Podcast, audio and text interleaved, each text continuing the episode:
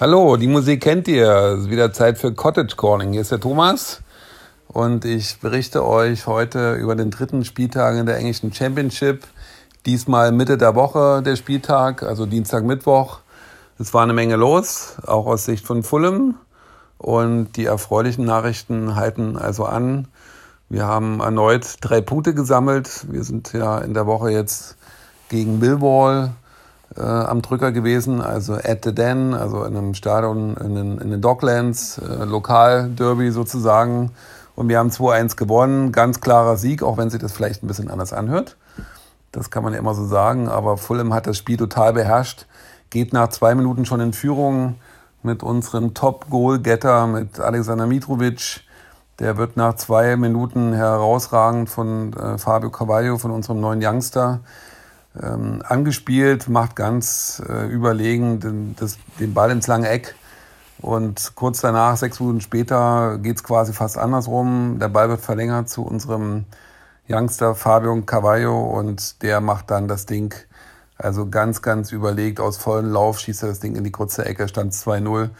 Der Auswärtsblock äh, ist ausgeflippt, das Stadion war totenstill.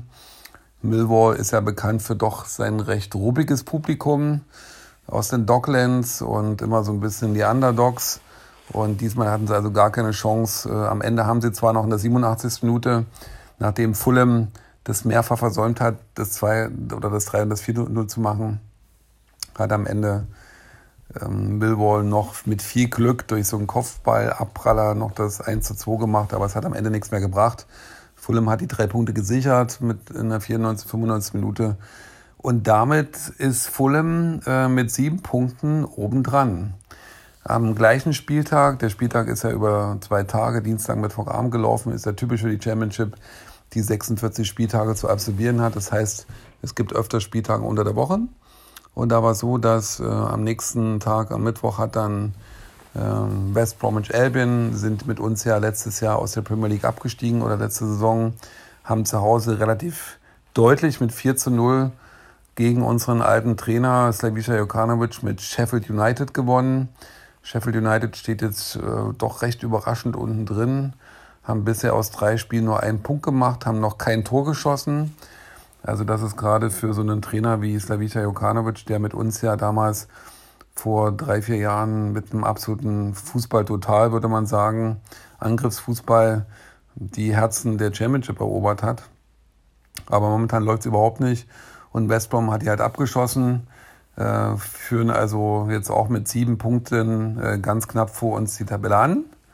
Ansonsten unser alter Trainer Scott Parker mit Bournemouth, der ja fahnenflüchtig gewechselt ist an die Südküste Englands. Die haben auswärts bei Birmingham City gewonnen 2-0. Äh, Birmingham ist ja auch gut gestartet, äh, hat ja am ersten Spieltag bei eben jenen äh, Sheffield United Truppen mit 1-0 gewonnen, haben also diesmal verloren zu Hause gegen Bournemouth. Und das führt dazu, dass Bournemouth, West Bromwich Albion und Fulham also mit sieben Punkten oben dran stehen. Dazu gesellt sich noch die Queens Park Rangers.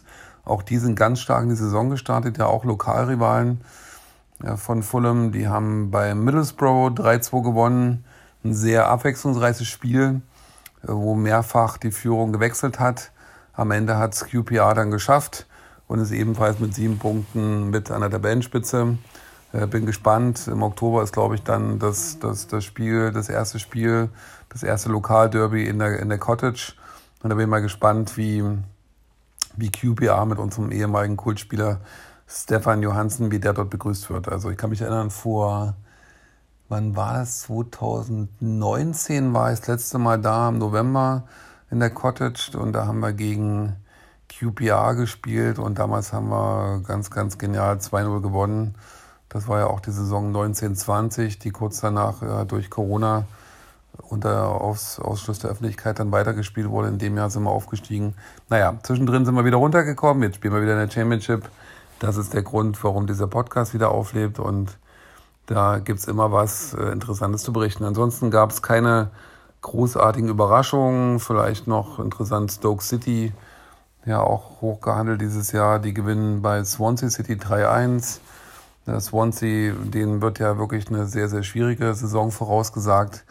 Und mal abzuwarten, bisher machen sie den Prognosen alle Ehre im negativen Sinne. Ansonsten Huddersfield gewinnt zu Hause gegen Preston North End, die ja letzte Woche bei uns oder gegen uns unter die Räder gekommen sind. Huddersfield haben jetzt die ersten drei Punkte eingefahren. Der Aufsteiger Peterborough United äh, spielt zu Hause gegen Cardiff City 2-2, wobei es so war, dass Cardiff da wirklich ganz zum Schluss noch zwei Tore macht. Ansonsten hätte der Aufsteiger seinen ersten Sieg eingefahren. Ja, das vielleicht zum Schnelldurchgang zur Championship äh, Midweek Action. Am Wochenende ist wieder äh, normaler Spieltag angesagt. Der vierte Spieltag steht dann auf dem Programm. Äh, ich freue mich schon. Der Cottage wird wieder viel los sein, denke ich. Äh, wir spielen zu Hause gegen Hull City. Hull City, die ja am ersten Spieltag Tabellenführer waren mit einem Auswärtssieg, mittlerweile äh, zwei Niederlagen eingefahren haben. Letztes Jahr aus der League One hochgekommen sind.